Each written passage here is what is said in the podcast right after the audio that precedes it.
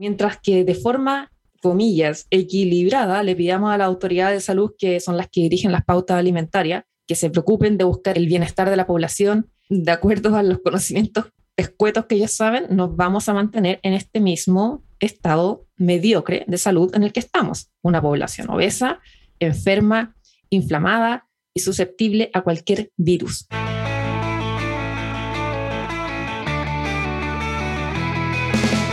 Hola a todos, bienvenido al podcast Se tenía que decir y se dijo. Yo soy Diana de Chile y junto a mi amigo Edvier de Puerto Rico somos los anfitriones de este espacio. Aquí conversaremos principalmente de temas de nutrición y metabolismo y haremos un esfuerzo por traducir al español y en formato sencillo todo el universo de información tope de línea que existe en este ámbito. Somos dos ingenieros que hemos experimentado en nuestros propios cuerpos y queremos poner a disposición estos resultados para que ustedes puedan tomar decisiones informados.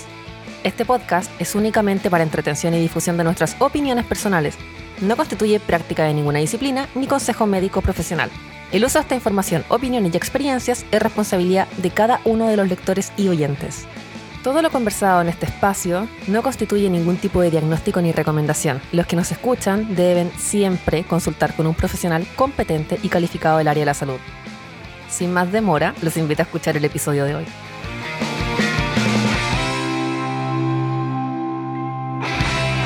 ¿Qué es lo que hay, mi gente? Bienvenidos a otro episodio más de Se Tenía que Decir y Se Dijo el podcast. Este quien te habla es Pierre, como siempre, hablándote desde San Juan, Puerto Rico, para los que nos están escuchando por primera vez, con mi compañera y amiga Diana desde Santiago, Chile. ¿Cómo estás, Diana?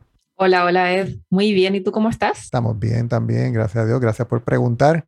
Como siempre, grabando otro episodio del podcast Se Tenía que Decir y Se Dijo. Recuerda en este podcast hablamos de nutrición, salud, bienestar, metabolismo, estilo de vida y de todo aquello que no te cuenta la narrativa tradicional.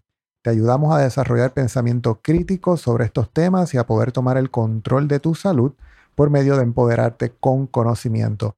Es importante que si es la primera vez que nos escuchas, compartas este episodio, haz una reseña en tu plataforma de podcast favorita, sube una captura de pantalla etiquétanos a nosotros para que podamos compartirlo y enviarte también un saludo. Déjanos saber desde dónde nos escuchas para también ponerlo en nuestras cuentas de Instagram. A mí me consigues en Instagram como myhealthywoe. Y Diana, ¿a ti cómo te consiguen? Arroba ayunointermitente.cl. Perfecto. Ya te, puede, ya, ya, te podemos mencionar, ¿no? Ya eres grata otra vez en, Ah. en Instagram. La verdad es que nunca voy a ser grata, yo creo. La verdad es que, no eres grata de ningún repente- No, no, soy ser no grato. En Instagram y en la realidad también. En la realidad también, no Soy solamente un en maldito. Grinch. Pero a veces parece que ahora me pueden, me pueden mencionar a veces y, y de repente Instagram está con la tontera y no me pueden mencionar y así voy. Que sí, que no, es una relación un poco tormentosa, pero nada, es lo que hay, así que no me queda otra más que aguantar estos, estas censuras injustificadas, pero dado que las redes sociales hacen lo que quieren con uno, hay que aguantar si hay que bancarse las reglas si uno quiere estar ahí. ¿Quién diría, verdad, que íbamos a llegar a una época en la que básicamente varias personas pudieran tener el control del mensaje que sale afuera, ¿verdad? Eh, anteriormente, no sé si era así, no sé, yo solamente estoy aquí hablando sin saber mucho de esto, pero para los pelos, el que compañías privadas tengan control sobre la información que las personas pueden ver y no ver. impensado antes, pero hoy día es lo que pasa todos los días, entonces tampoco es tan distinto.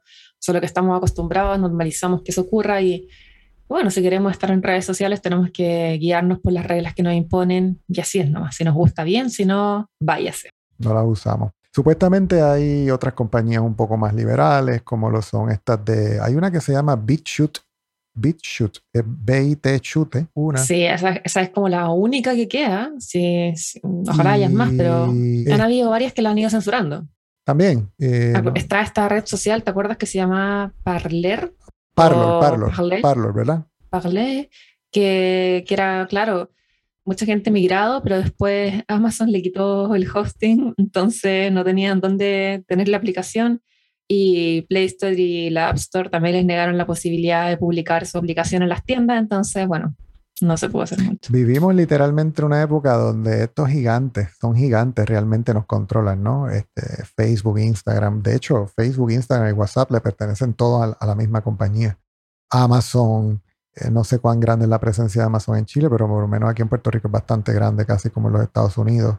Este, y es curioso, o sea, eh, todavía las personas no entienden que saben todo de nosotros y nosotros no sabemos lo que saben de nosotros. No solo no sabemos lo que saben de nosotros, sino que no sabemos nada de nada. Nos intoxican con información basura. Y bueno, los que si consumimos noticias basura, información basura, nuestra mente se rodea de eso y no puede salir nada muy bien elaborado de, de todo ese input. Sobre todo las noticias que importan en Chile. Noticias que importan en Chile. Terrible, terrible, ni me digas. Ay, Diana. Diana, eh, hoy vamos a estar estrenando una nueva sección que va a salir aquí en el podcast de vez en cuando.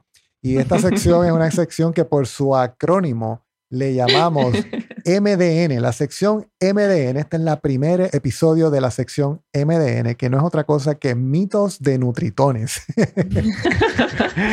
Hoy vamos a estar contestando varios mitos de nutritones, porque como ustedes saben, Diana de cariño le dice nutritones a todos aquellos cariño, es un overstatement, pero bueno. cariño creo que es una palabra demasiado grande, pero ok. Eh, eh, de, cariño a todos aquellos nutritones que, o nutricionistas, nutri, que están tan, tan oxidados, están glicados, no se han actualizado, están sencillamente por estar y calentar una silla. Triste y lamentable, ¿no? Que tengamos que venir ingenieros de otra profesión a a inmiscuirnos en la profesión de otros que han estudiado tanto, pero que no pueden tener una conversación, ¿verdad? Con razonamiento para poder hablar de estos temas, porque sencillamente se ofenden. Criterios formados. Oye, y argumentos fundados. Que ayer, ayer te cuento, ¿verdad? Y esto es, un, esto es un chisme, como decimos acá. Hace tiempo vi una publicación de una doctora endocrinóloga. Debería conocer acerca de diabetes, una endocrinóloga donde ponía que para poder eliminar la resistencia a la insulina había que llevar una dieta balanceada y baja en grasa y en azúcares, ¿verdad? Para ser justo con lo que dijo. Balanceada, una dieta balanceada. Todos sabemos que una dieta balanceada es una dieta desbalanceada. Eso lo sabemos. Porque obviamente estas personas tienen el concepto de que pueden comer de todo en porciones moderadas, pequeñas, individualizadas. Y me estuvo curioso que mencionara que para revertir la resistencia a la insulina había que llevar una dieta baja en grasa. Yo me puse a pensar, ¿qué tiene que ver una dieta baja en grasa con llevar o revertir eh, resistencia a la insulina? O sea, ni siquiera la, grasa tiene la capacidad de tan siquiera mover mucho la insulina dentro del cuerpo. Es el macronutriente que menos mueve la insulina del cuerpo. Entonces le comenté y le dije que no estaba de acuerdo con eso. Su respuesta tres semanas después, para hacer el cuento largo corto, fue que que si yo era médico, que si yo tenía que si yo tenía reválida en obesidad, que si yo tenía reválida en este otro y esto otro. Y yo digo. Reválidas son como eh, estudios como, respecto, ¿no? Sí, como cuando tú estudiaste algo y para certificarte en eso tienes que ir y coger un examen bien grande de certificación, ¿verdad? Yo me pregunto, ¿pero qué tiene que ver eso? ¿Qué tiene que ver mi background, mi experiencia? ¿Qué tiene que ver si yo soy un callejero? ¿Qué tiene que ver eso con la aseveración que yo le estoy haciendo? O sea, que la grasa no afecta nada a la insulina. Independientemente, independientemente quién yo sea, sea un juez, abogado, doctor, médico, lo que sea, si el statement o la oración que yo le estoy haciendo es correcta, en eso nos tenemos que enfocar, porque no estamos cuestionando aquí nuestro background o pedigrí o, o estudio. Estamos hablando sobre un tema puntual la grasa, una dieta baja en grasa, no revierte resistencia a la insulina. Punto. Sabemos que es una dieta baja en carbohidratos. Es sencillo, está en la literatura médica. Y ahí es donde yo, yo me frustro cuando yo veo personas que son o que tienen este pensamiento y que eso mismo le transmiten a sus pacientes y eso mismo los pacientes se llevan en la mente. Y como es una figura de autoridad para el paciente, el paciente no cuestiona. Esta persona inclusive me dijo que hasta por personas como yo se suicidaban los doctores. y yo, ¿pero qué le pasa? ¿qué, argumento? O sea, es como, como que vamos a discutir sobre algo y tú me estás hablando de A y yo te estoy cuestionando Z. O sea, son cosas tan absurdas que me da pena, me da pena de estas personas que no, no pueden llevar una conversación, porque si tú estás segura, si tú estás segura de lo que tú piensas, tú tienes que tener argumentos para poder sostenerlo. Y tienes que ser capaz de poder defender lo que crees. Si no eres capaz de poder hacer eso, pues no crees en lo, que dices creer. Justamente. Por eso es que estamos haciendo esta sección nueva de MDN, mitos de Nutritones. Y vamos a comenzar con el primer mito, Diana, para todos aquellos que de hecho tiene que ver con lo que estamos hablando. Este es muy conocido por todos. Hay que comer de todo, pero poco. Es necesario el equilibrio. Ya, esto como que quiero controlarme en, las palabras que voy a utilizar para no ser tan, chilena. Porque, si no voy a tener que, poner explicit content en el, episodio. y puede haber niños por ahí escuchándonos. Pueden haber niños escuchando. Em, a ver, esto me carga esta frase. Hay que comer de todo, pero en equilibrio. Es importante el equilibrio. O sea, me opongo con base y fundamento, me opongo rotundamente a esta estupidez. Y voy a explicar por qué. Es una frase típica de cliché, muy clásica, que es extremadamente simplista. No sé en verdad de dónde viene esto, ni quién nos contaminó con esta frase, que, que todo es bueno en su justa medida. O sea, me pregunto, entonces el maltrato también es bueno en su justa medida? Hay cosas que sencillamente necesitan, necesitan un desequilibrio para surgir. ¿El dolor del parto es equilibrado acaso? ¿O, o es un dolor insoportable? Los deportistas de élite, los campeones mundiales, los medallistas olímpicos, ¿creen que entrenan en forma equilibrada? No, señores, no entrenan en forma equilibrada. Se matan entrenando, sin vacaciones, sin eventos sociales, sin ocio, con dolor, con lesiones, con los mejores años de su vida invertido en entrenamiento desquiciado. Un pianista profesional, ¿cuántas horas de piano tiene en el cuerpo? ¿Usted cree que es equilibrado? Con comillas. Algunos pueden tener incluso más de 30.000 horas de piano en el cuerpo y esos son varios, varios, varios años tocando todos los días, todos los malditos días sin parar. Entonces yo me pregunto por qué nuestra salud queremos ser mediocres, por qué queremos conformarnos con algo que es menos que con cualquier estado de salud que sea menos que un excelente estado de salud o de bienestar. Para mí, algunas cosas hacen bien y otras no, y punto. O sea, el maltrato no hace bien, las drogas no hacen bien, el alcohol no hacen bien. Y sí, podemos tomarlas de repente si queremos, pero no nos confundamos y no nos engañemos de que hacen bien, porque eso no es así. Escoge tu veneno, como dice Diana siempre, escoge tu Justamente, pero estemos conscientes. O sea, mientras que de forma, comillas, equilibrada, le pidamos a la autoridad de salud, que son las que dirigen las pautas alimentarias, que se preocupen de buscar el bienestar de la población de acuerdo a los conocimientos escuetos que ellos saben, nos vamos a mantener en este mismo estado mediocre de salud en el que estamos. Una población obesa, enferma, inflamada y susceptible a cualquier virus y a cualquier enfermedad en general. O sea, en esta nebulosa, donde solamente unos pocos, tú, yo, un par de personas, los que nos escuchan seguramente, tenemos la información necesaria y el coraje para haber desafiado todo el dogma que existe, y poder así tomar, haber tomado las mejores decisiones referentes a nuestra salud. Pero esos mismos personajes que aseveran equilibrio, luego tú los encuentras emborrachándose, fumando, intoxicando a sus hijos, intoxicándose a ellos con tortas, con suflitos, con queques, cuánta mesura inflamatoria, pero, pero ojo, todo en equilibrio, y eso nunca ha sido equilibrado. Es gracias a ese desequilibrio, ¿verdad? Que me salvé una operación que habría sido completamente innecesaria. O sea, la gente en verdad no busca un equilibrio. Todas estas personas que se jactan de decir, oye, el equilibrio, el equilibrio, simplemente buscan excusas que justifican su pésimo y mediocre comportamiento y matriz de toma de decisiones. Y finalmente, claro, no logran convencer a nadie, no me convencen a mí, simplemente veo que todo el mundo es desequilibrado en las pobres decisiones que toman, pero lo justifican con el eslogan de equilibrio. No, no, no nos vengan con eso. La pregunta que yo hago ahora, ¿qué es equilibrio? Porque el equilibrio es relativo. Lo que para ti puede ser equilibrado, para mí no necesariamente lo es. Entonces, ¿el equilibrio en qué contexto, no? ¿En el contexto de una persona obesa? ¿En el contexto de una persona delgada? Da lo mismo. Equilibrio. ¿Qué es equilibrio? Da lo mismo. Ni siquiera saben lo que significa equilibrio, pero se jactan, se llenan la boca hablando de equilibrio. Y pautas que son individualizadas, personalizadas. Y de personalizado nada. De personalizado solamente el nombre, que es la que le ponen, ¿no? Eh, sí, es que, porque ya no me extrañaría que, le dieran una pauta personalizada con el nombre de otra persona a un paciente. sería, sería el colmo, sería el colmo de los colmos, ¿no? Eh, yo, yo realmente lo que pienso sobre esto, y es que, bueno, venimos o sabemos y conocemos que cuando las personas dicen esto, los nutritones y la escuela de medicina, de igual manera, sabemos que está fundada por el Big Food. Entonces, este equilibrio realmente, yo no me acuerdo, fue, fue la marca Coca-Cola quien creó esto de las calorías, ¿no?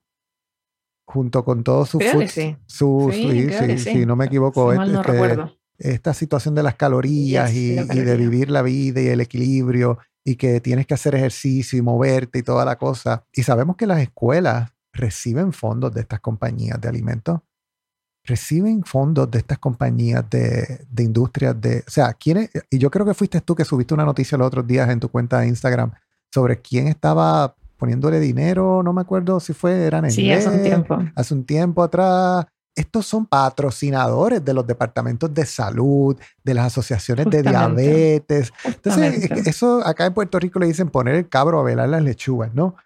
tú tienes la, Asociación de Diabetes que recibe fondos de Coca-Cola, de Nestlé, de todas estas compañías. Entonces, ¿cómo, cómo, ya como dicen ustedes, ya, po, huevón, ya, ya, Se, cae de la mata, ¿me entiendes? ¿Hasta cuándo? Ya, escandaloso, escandaloso. Eso fue precisamente una de las cosas que me hablaba ayer, lo que decía la, la, la doctora con la que estaba discutiendo, y es que ella me decía, somos seres humanos podemos beber, podemos hacer esto, podemos hacer lo otro. Y no hay nada de malo en tomar las decisiones que tú quieras tomar.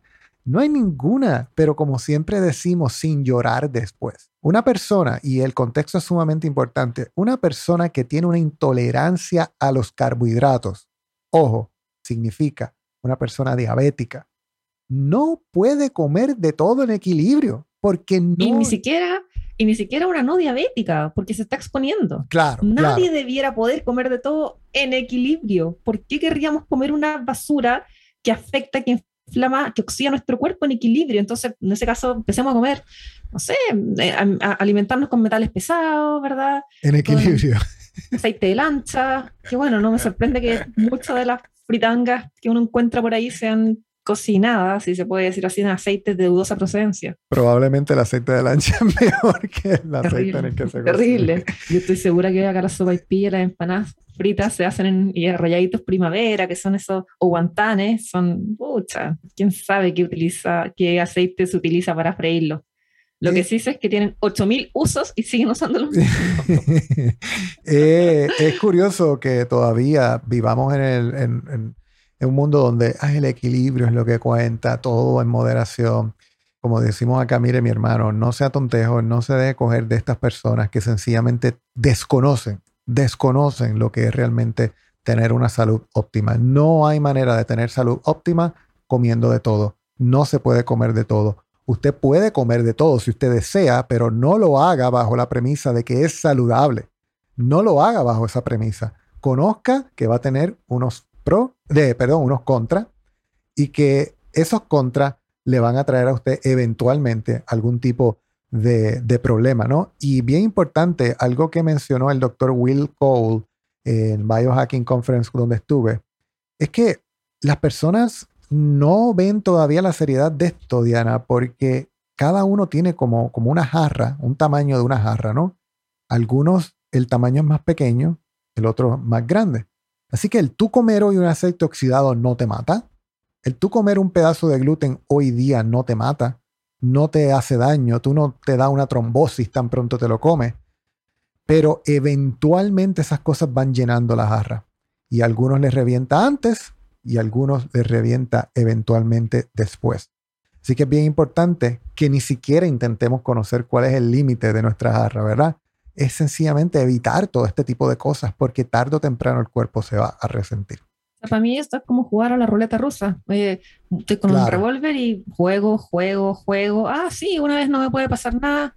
Y hay gente que le pasa la primera hay gente que no le pasa nunca. ¿Por qué querría exponerme a eso? Si puedo vivir una vida tranquila, con gran calidad de vida, eh, gran expectativa de vida también, acompañar a mi familia, que mi familia me acompañe. ¿Por qué querría arriesgarme algo así? No, no tiene sentido, no tiene lógica. Sí, ¿no? Es absolutamente irracional. Totalmente de acuerdo. Y la cosa es que no sabemos si esa ocasión, no sabemos si en esa ocasión es que realmente va a salir la bala. No lo sabemos.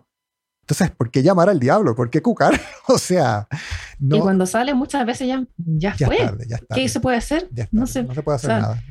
No La otra vez me preguntaban por, por, mi papá, que está en una condición bastante deplorable porque ya está con toda una inflamación crónica, da lo mismo el detalle, pero tiene una inflamación crónica que no es reversible. Entonces, alguien me preguntaba, oye, pero ¿qué se puede hacer? Eh, no sé, eh, MCT, aceite de coco, y la verdad es que a sus 80 años ya no se puede hacer nada. El tiempo para hacer algo fue hace 40 años atrás, 50 años atrás. Ya con 80, ya nada se puede hacer. Ya está todo inflamado, su cerebro glicado, glicación absoluta, va perdiendo, se, van apagando las áreas de su cerebro. Entonces, cuando ya es muy tarde, ya salió la bala. Ya podemos tirar sobre la leche derramada, pero nada va a cambiar la situación actual. Entonces, si queremos ser responsables y queremos hacer algo, partamos desde antes. Por eso me niego rotundamente a la estupidez de que todo en equilibrio eh, está permitido. No, no todo en equilibrio. Hay cosas que son malas, cosas que son venenos, cosas que son inflamatorias que no las queremos cerca de nosotros ni de nuestros hijos. ¿El diagnóstico que tu papá tiene es el de Alzheimer? Tiene Alzheimer, ahora está con una neumonía, tiene eh, un tema de la próstata, tiene diabetes 2 no tratada, eh, no, muy maltratada, porque obviamente las recomendaciones de su diabetóloga son horripilantes, artritis, suma y sigue. Entonces, es una serie de... Todo gatillado por su estilo de vida, supongo, ¿no? Alimentación. Sí, todo, todo gatillado por exceso de azúcar, inflamación, exceso de azúcar. Increíble, de verdad que es increíble. Todavía a las personas les cuesta creer que el azúcar hace eso. Mito de Nutritón número 2. Dicen por ahí los Nutritones, lo mío es genético, me lo dijo el doctor. Soy de presión, soy de colesterol, soy de triglicéridos alto. Y no hay nada que pueda hacer. no hay nada. Estoy ante la merced de mi genética. Eso dice la gente. Soy víctima, víctima de mi genética. Sin mencionar que la genética sin duda tiene una componente importante, pero también está la epigenética y la epigenética sí depende de nosotros y de nuestras actitudes, de nuestros hábitos, del contexto en el cual nos desenvolvemos y que eso sí puede eh, cambiar, puede apagar, puede activar, puede silenciar ciertos genes que podemos tenerlos, entre comillas, genéticamente predispuestos a, pero no los activamos, los silenciamos, en fin. Pero hay gente que dice, oye, no, si yo, mi doctor me dijo, no hay nada que yo pueda hacer mis papás son hipertensos, yo soy hipertensa. Es genético. Y he escuchado esta basura muchas veces, muchas veces. Tú les preguntas a las personas, oye, ¿pero te pidió este examen? No, pero me dijo que era genético por, porque sí, porque yo estoy harto años con el tratamiento y no ha funcionado. Obvio que no va a funcionar si el tratamiento alimenta la enfermedad, pero bueno, son en diferentes ámbitos. O sea, es cierto que, tal como, como mencioné recién, hay veces que los genes influyen, como por ejemplo, si, si una persona tiene el gen ApoE4, posiblemente se ha visto que el 70 al 80% de esas personas tienen riesgo de sufrir Alzheimer versus las, aquellas personas que no tienen ese gen, ¿ok?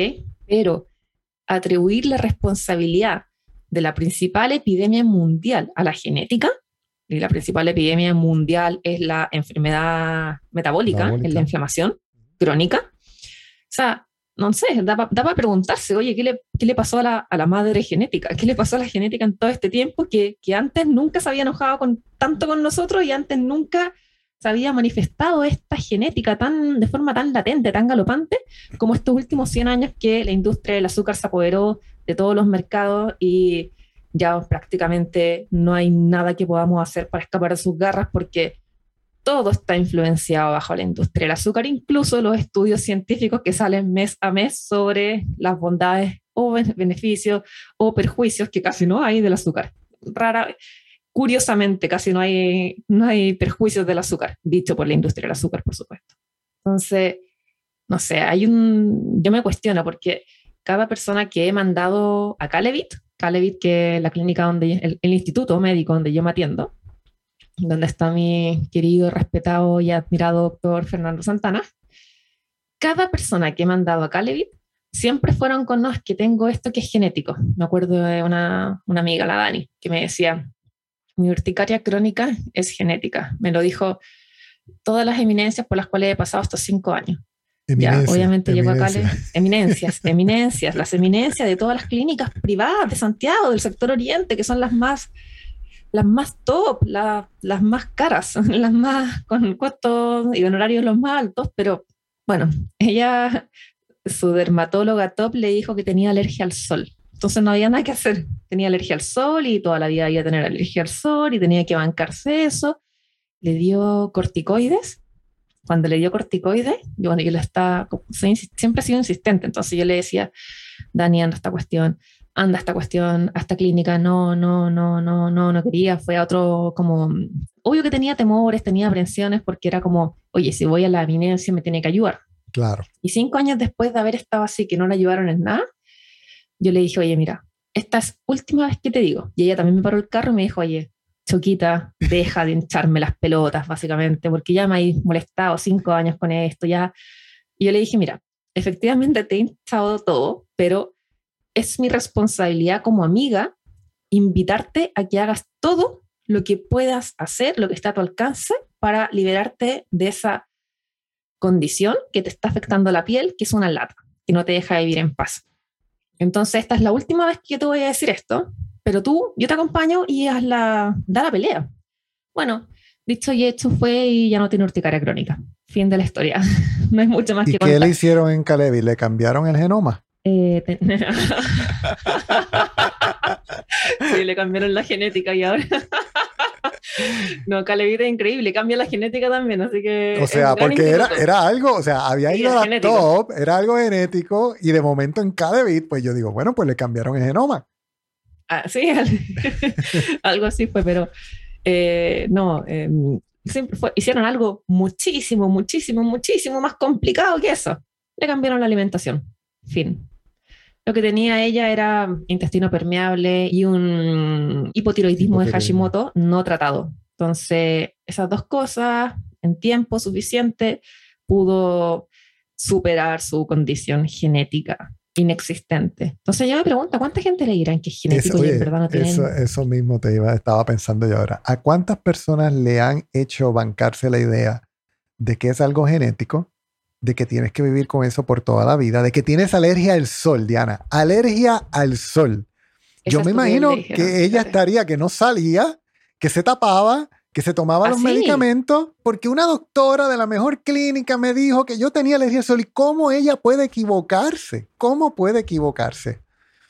Es horrible, Diana, es, es vomitivo. Así mismo. No, así mismo, a mí me da, me da mucha pena. Entonces, claro, yo, yo no insistí a ella, pero ¿cuántas personas no tienen no sé si la suerte o mala suerte de tener a alguien tan insoportable al lado, pero... y eso pasa con otras cosas, por ejemplo, cosas sencillas, la gente que bruxa, cuando gastan los dientes, la noche, muchas veces se dice, no, esta cuestión es estrés, no hay nada que hacer, nada que hacer. Y fíjate que una amiga que también obviamente mandé a Calevit, una muy amiga que por cierto, era vegetariana y hoy día es más carnívora que yo. Ah, de hecho, la primera también era vegetariana cuando llegó con todas estas falencias de la piel y ya no es vegetariana tampoco. Interesante correlación de vegetariano, eh, intestino permeable, alergia. Mm. Interesante. Interesante, claro. Eh, bueno, mi otra amiga, eh, Carol, que, que, claro, tenía un tema, ¿verdad? suele, mucha gente le pasa esto del bruxismo, que morder las encías bien duro de noche, ¿no? Justamente. Y con mucha, con mucha fuerza, con suficiente fuerza, uno se va gastando la encía, se va gastando los dientecitos. Es doloroso porque después igual uno despierta como un poco apaleado, despierta con dolor y te vas gastando mm, todos los, los dientes, los molares. Y, y, bueno, muchas veces la gente decía, no, esta cuestión es genética, no hay nada que hacer, nada que hacer. Y fíjate que en Calibet le dijeron, oye, pero eh, ¿tú sabías que hay una relación entre temas, por ejemplo, de alimentación, de reflujo, cuando estás durmiendo y con el bruxismo. Y ella me dice, nunca nadie me había dicho que existía una relación de este tipo. Entonces ahí, claro, me explica porque yo tampoco sabía. Y claro, los profesionales de allá le dijeron que, claro, cuando hay de repente reflujo, entonces en la noche uno duerme, la encías, la boca, la parte bucal siente este reflujo, siente esta acidez y reacciona y reacciona y reacciona, y parte de esa reacción genera el bruxismo y uno, no sé, la solución más rápida es usar una placa de relajación, un plano de relajación, pero nadie te dice que puede ser de alimentación producto de las cosas que estamos ingiriendo, que están generando una alteración en nuestro, en nuestro intestino, en cómo está reaccionando nuestra flora intestinal con finalmente el bruxismo. ¿Qué cosas, qué tienen que ver estas dos cosas? Pues tienen que ver. Entonces, no todo es genético, no todo es porque sí, hay, hay diferentes razones y vemos que todas intersectan en la alimentación ni hablar de, del resto de las cosas que esas son más comunes, eh, los triglicéridos altos. No, yo hago mucho deporte, mucho deporte, pero tengo mis triglicéridos altos igual. Oye, hacer deporte, todo el deporte de la vida no te salva, no te exime del daño metabólico que le estás generando a tu cuerpo. No te exime. Entonces, muchas personas se conforman porque es, eh, ¿verdad? Es autocomplaciente esto de es genético y, no tengo nada que hacer, así que voy a seguir haciendo lo que hago normalmente, porque en verdad es más fácil, em, la gente es perezosa, prefieren tener una excusa para ser mediocres y pueden, comillas, disfrutar la vida, aún cuando esa vía se disfrute menos en calidad y menos en cantidad, porque esta forma, ay, no son los raritos. Entonces, nada, se quedan convenientemente con una sentencia de por vida de sus doctores que los califican por XXX y por eso prefieren y es fácil seguir intoxicándose porque no hay nada que puedan hacer, ¿verdad? Y estas personas les dan atribuciones a un tercero para que decidan sobre su vida y sobre su futuro. O sea, la vida de los pacientes está en juego y ellos escogen que un tercero les dé un diagnóstico letal, fatal, entre comillas, inequívoco. Es súper cómodo, pero pero súper triste porque muchas de esas enfermedades realmente o esas condiciones no eran genéticas, sino que producto de esos malos hábitos alimenticios. Eh, los genes son el revólver y el estilo de vida gatilla ese revólver. Te puede tener el revólver, pero no necesariamente tiene que gatillarlo. es bien importante que, que lo entienda. Así que esta situación de que lo mío es genético, eh, yo no me acuerdo si escuché en un podcast que esto era una división de proporción aproximadamente un 90-10, si no me equivoco, como que 90 tu estilo de vida, alimentación, sueño, etcétera, y 10% genética. Era algo, algo así. Mito de Nutritón número 3. MDN número 3. Comer huevo es malo porque eleva el colesterol. Sí, este, bueno, puede ser comer huevo, cualquier cosa que tenga colesterol, pero yo pensé que ya estaba. Yo pensé que. Estamos en el 2021. ya basta. ya lo habíamos superado. Pensé que ya no. No sé, hablar de esto es como. Como que dame una más difícil. como que la Tierra, claro, es plana, no sé, toda, otra, no sé, cientos de años atrás, pero, pero hoy día pensar que el, que el colesterol de nuestra dieta, de nuestra alimentación va a influir en nuestro colesterol sanguíneo. O sea, me parece innecesario tener que decir esto porque es tan sabido, pero me parece al mismo tiempo necesario porque si se sigue comentando este mito es porque, bueno, porque los nutritones son muy especiales.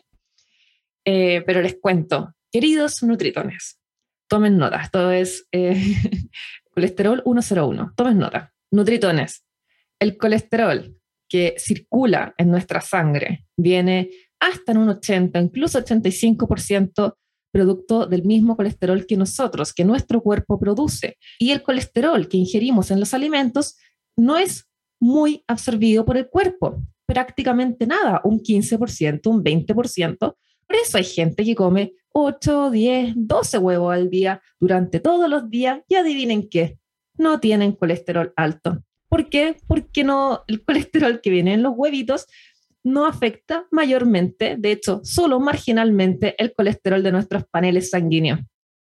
Nada más que decir. Es, sencillo este. Es importante que usted comprenda que el colesterol, lo que le dicen el, serum colesterol, que es el que se encuentra en, en, la sangre cuando usted le van a hacer una analítica, no tiene que ver con el que usted se come. Se, se están midiendo cosas distintas. O sea, no es como que usted come ocho huevos y el colesterol se va a su torrente sanguíneo. No funciona así. O sea, las personas, al igual que usted no come un pedazo de brócoli y usted tiene brócoli rondando por sus venas ni arterias, usted cuando come colesterol en los alimentos, el colesterol no se monta en la sangre. De hecho, el colesterol necesita estar dentro de una lipoproteína para ser transportado. Así que eh, esta estupidez de que lo que yo me comí pasa directamente al torrente sanguíneo y si quieres bajar el colesterol, tienes que bajar de comer colesterol, es sencillamente absurdo y carece de lo más elemental y básico que es de conocer bioquímica 101. Si usted hoy día decidiera no comer o comer cero colesterol, cero, su cuerpo produciría un 85% del colesterol que usted mide.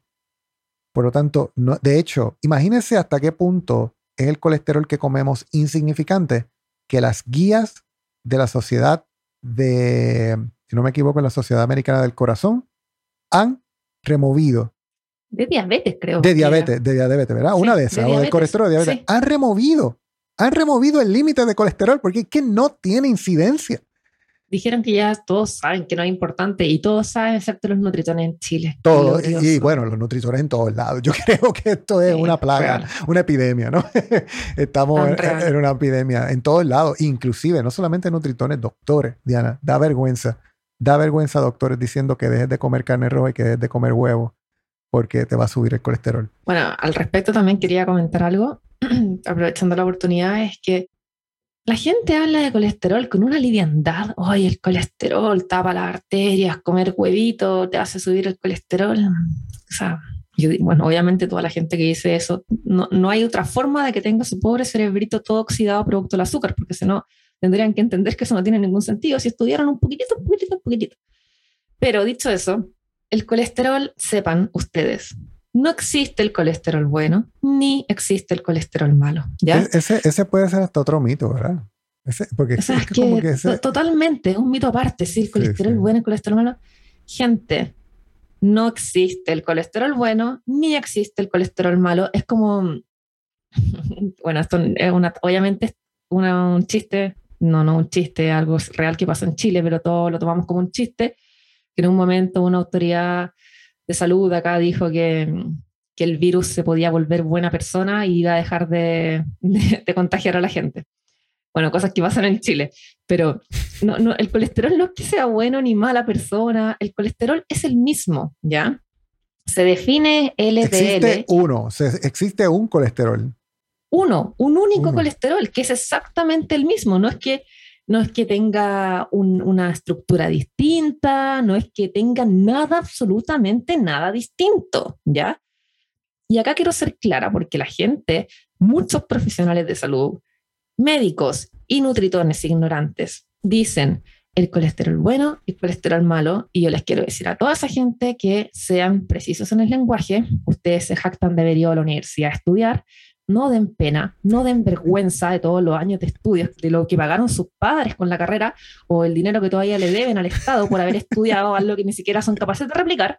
Pero bueno, colesterol bueno, llamado HDL, y colesterol malo, llamado LDL. Gente que nos escucha, ni el LDL ni el HDL son colesterol. Gracias. Así es. Se tenía que decir y se dijo. Amigos, no son colesterol usted escuchó bien. Oye, ¿por qué la gente dice que son colesterol? Bueno, porque la gente es ignorante. Los nutritones son ignorantes y los médicos son ignorantes. El LDL y el HDL son, escuche bien, lipoproteínas. O sea, son una proteína, no es un colesterol. Envuelta en una capa de lípido, de grasa, para que pueda rondar nuestro torrente sanguíneo ok, no nos pongamos complicados, no digamos ya lipoproteínas, que suena como muy complicado, simplemente me voy a referir al LDL y al HDL como un carrito, un carrito transportador. Imagínense un carrito, un, autito, un autito chiquitito que va transportando, ¿ya? Y el, el autito del LDL y el autito del HDL tienen distintos tamaños, ¿ok? Pero adentro de ese autito ellos transportan colesterol y el colesterol es exactamente el mismo en el auto chico que en el auto grande. ¿Cuál es la diferencia? El tamaño del auto. y qué es lo que hace, puede hacer daño o no daño, ¿verdad? Después, cuando empezamos a ahondar un poco en este tema de las lipoproteínas, etcétera, los tamaños de los autitos importan, ¿ya? Pero ese otro tema es más extenso, no lo vamos a tocar ahora. Lo único que quiero transmitir es que cada vez que ustedes escuchen de un profesional que el LDL o el HDL es colesterol, ustedes sepan que ese pobre ser humano es alguien que en realidad no aprendió mucho en la universidad y tiene que volver a repasar sus apuntes, pero se explica por qué puede haber pasado copiando. Ok, sigamos con el siguiente mito. Y una nota a eso que acabas de mencionar, Diana. La, el autito del HDL y el autito del LDL son como Ubers, como Lyft, como, como transporte público, transportan dentro de sí no solamente colesterol, colesterol solamente uno de los pasajeros. También llevan dentro de ellos triglicéridos y también transportan vitaminas liposolubles, que son aquellas que por lo general tenemos que consumir con grasa para que se absorban. Entiéndese, vitamina A, vitamina D, vitamina E, y si no me equivoco, la K también. Así que esto es lo que comparte esta gente, esta gente colesterol, triglicéridos, vitaminas liposolubles, todas comparten el auto y van en direcciones también distintas. Unas vienen del hígado y otras van hacia el hígado. Ahora no recuerdo si era el LDL el que venía o el que iba del hígado a la periferia y de la periferia al hígado. Eh, para ser reciclados y convertidos eventualmente. Así que no son en sí misma colesterol, como ya Diana mencionó, transportan colesterol. Es algo distinto. Así que el médico que le diga a usted que tiene que bajar el colesterol malo y subir el colesterol bueno, despídalo porque se colgó en la clase de lípidos. Ojo, esto se perdona a gente que puede haber colesterol oxidado y ese sí, entre comillas, es malo, pero anyway, es como el colesterol, el mismo colesterol, pero dañado, pero no es un colesterol bueno. Es que ni siquiera hablamos de eso porque como en Chile no podemos ni siquiera medir el colesterol oxidado, entonces los doctores ni siquiera hablan con un, con un vocabulario que no corresponde, expresándose de forma que, que no es precisa.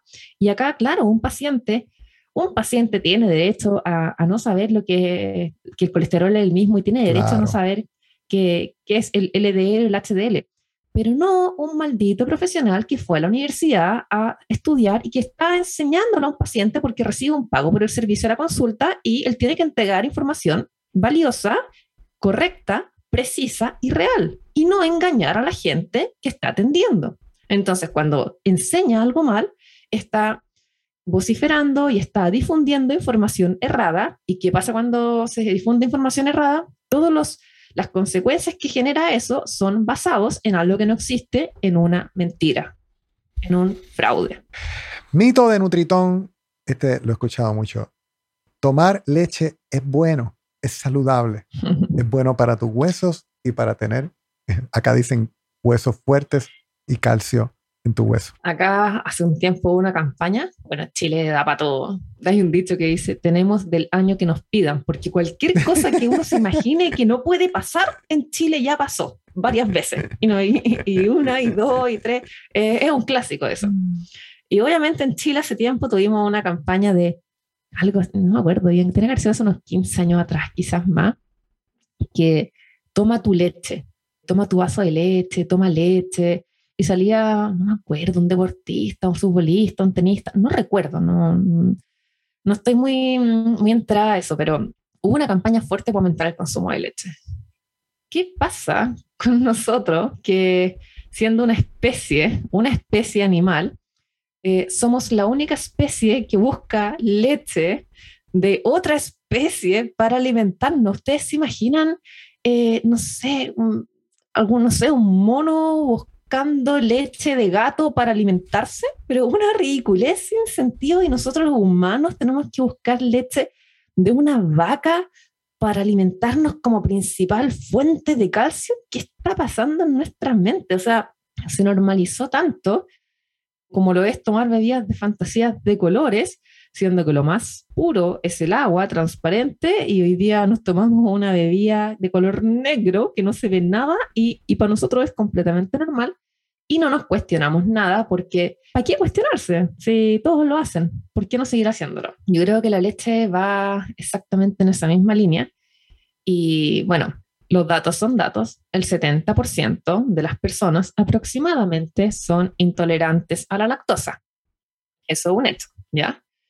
Por eso la industria, genial, que es tan brillante, tan brillante, eh, nos dio una solución. Y la solución era leche sin lactosa. Sin Pero la lactosa. industria, sí, sin lactosa, dice, leche libre de lactosa, sin lactosa. Pero nuevamente las personas creemos en lo buena de la industria y no cuestionamos nada. Sin embargo, pasa que la leche sin lactosa, amigos, no existe.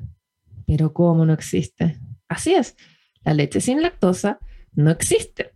Porque esta leche sin lactosa lo que tiene es una enzima especial, lactasa, que anula el efecto de la lactosa. Entonces es una leche que no solo no tiene lactosa, sino que tiene lactosa y tiene otra enzima más. O sea, debiera decir leche más lactasa en vez de decir leche libre de lactosa.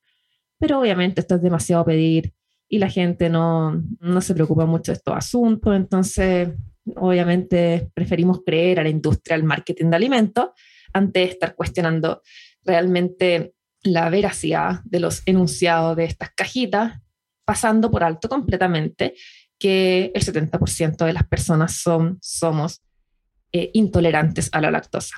Pero asumiendo que, asumiendo que la industria sea buena, ¿ya? Que, que se convirtió en buena persona la industria. Ya es buena.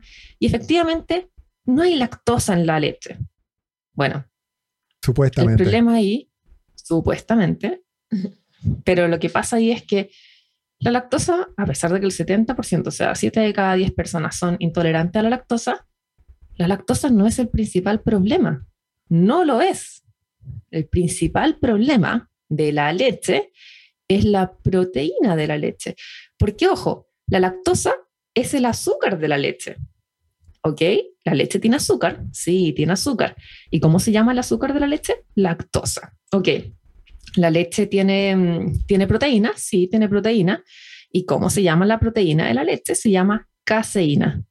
Y para la caseína no hay nada, ninguna antiproteína, proteína, enzima que pueda anular el efecto de la caseína de la leche. Y resulta que la mayor parte de las personas somos intolerantes y nos genera una reacción adversa la caseína en nuestro organismo.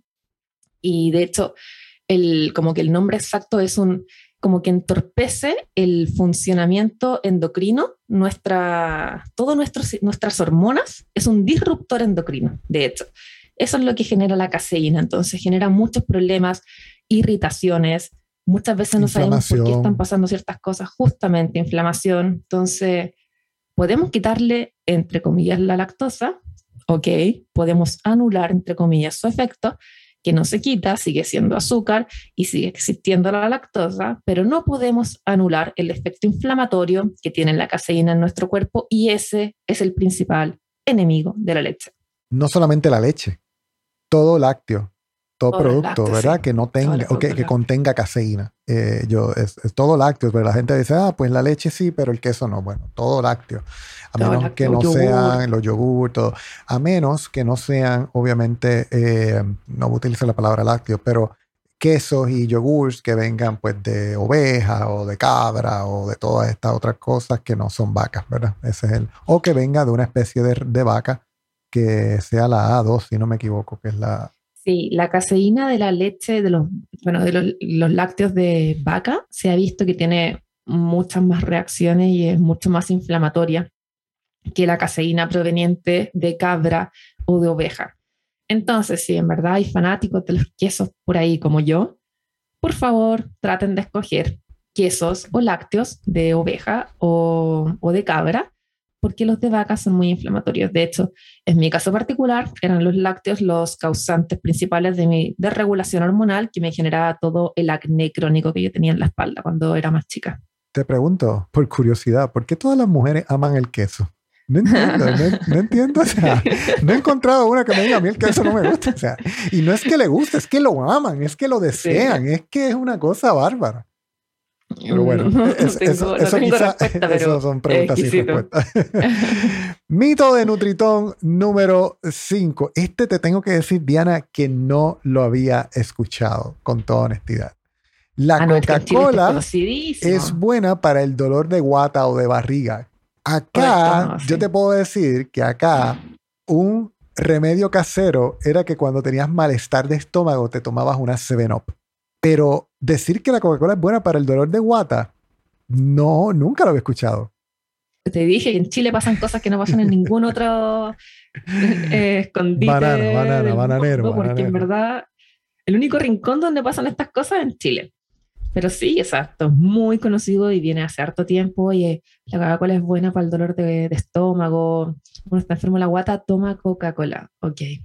Yo creo que ni siquiera vale la pena como que entrar en, a profundizar en esta anécdota, pero sí voy a contar que hace tres días salió, tres, cuatro días, salió esta noticia que decía mm, que un hombre murió luego de tomar 1.5 litros de Coca-Cola porque tuvo una falla hepática inminente y no hubo forma de poder salvarlo.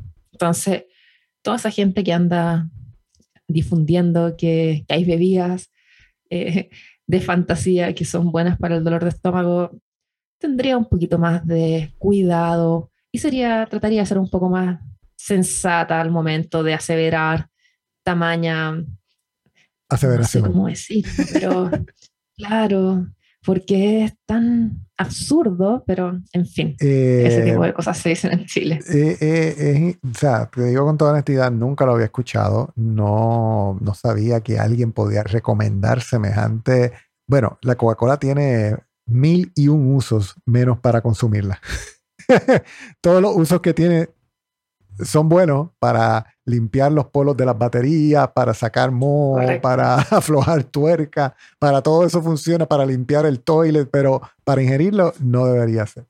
Eh, y tengo que decir que yo era un ávido consumidor de este refresco, sin duda. No, no, no me Yo quiero imaginar el, el daño que, que me hice si alguien me hubiera hablado de esto hace mucho tiempo atrás.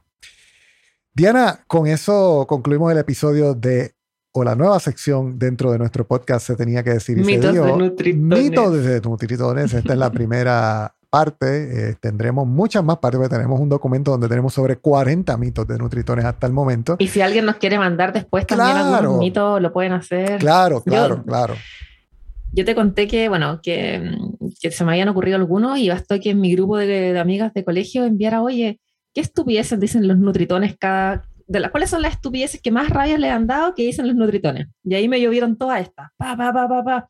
Y nada, ahí comentando y ahí saqué idea. Así que si alguien tiene alguna otra por ahí que ha escuchado, que ha leído, que le dijeron al amigo, que le recomendaron a no sé quién, mándennos y Por las vamos a favor, comentar nosotros. acá. Por favor, lo que van a hacer es van a tomar una captura de pantalla de este episodio y nos van a enviar por inbox en Instagram a las cuentas de arroba myhealthyway y a la cuenta de arroba ayunointermitente.cl. ¿Qué mitos de Nutritones has escuchado? ¿Cuál te ha dado más rabia? ¿Cuál te hizo más daño? Yo creo que ese, es- eso, eso es bien importante. Eh, Excelente. que, que, que nos los dejen saber. Comparte, por favor, este episodio, haz una reseña, sube una captura de pantalla, etiquétanos para que podamos darle reply, te mandemos un saludo, déjanos saber de dónde nos escuchas y por favor comparte esta información con otras personas que sabemos que le van a sacar mucho provecho y les va a ayudar a poder tomar el control de su salud. Recuerda que en este podcast se tenía que decir y se dijo, hablamos sobre la lo que no te dice la narrativa tradicional de salud, bienestar, metabolismo y estilo de vida. Así que, eh, Diana, hasta la próxima. Hasta la próxima y esperamos los nuevos mitos de Nutritones para desmitificar todo lo que hay a nuestro alcance. Sin duda, este ha sido el episodio que más ha disfrutado, Diana. Mitos de Nutritones. Bye. bye bye.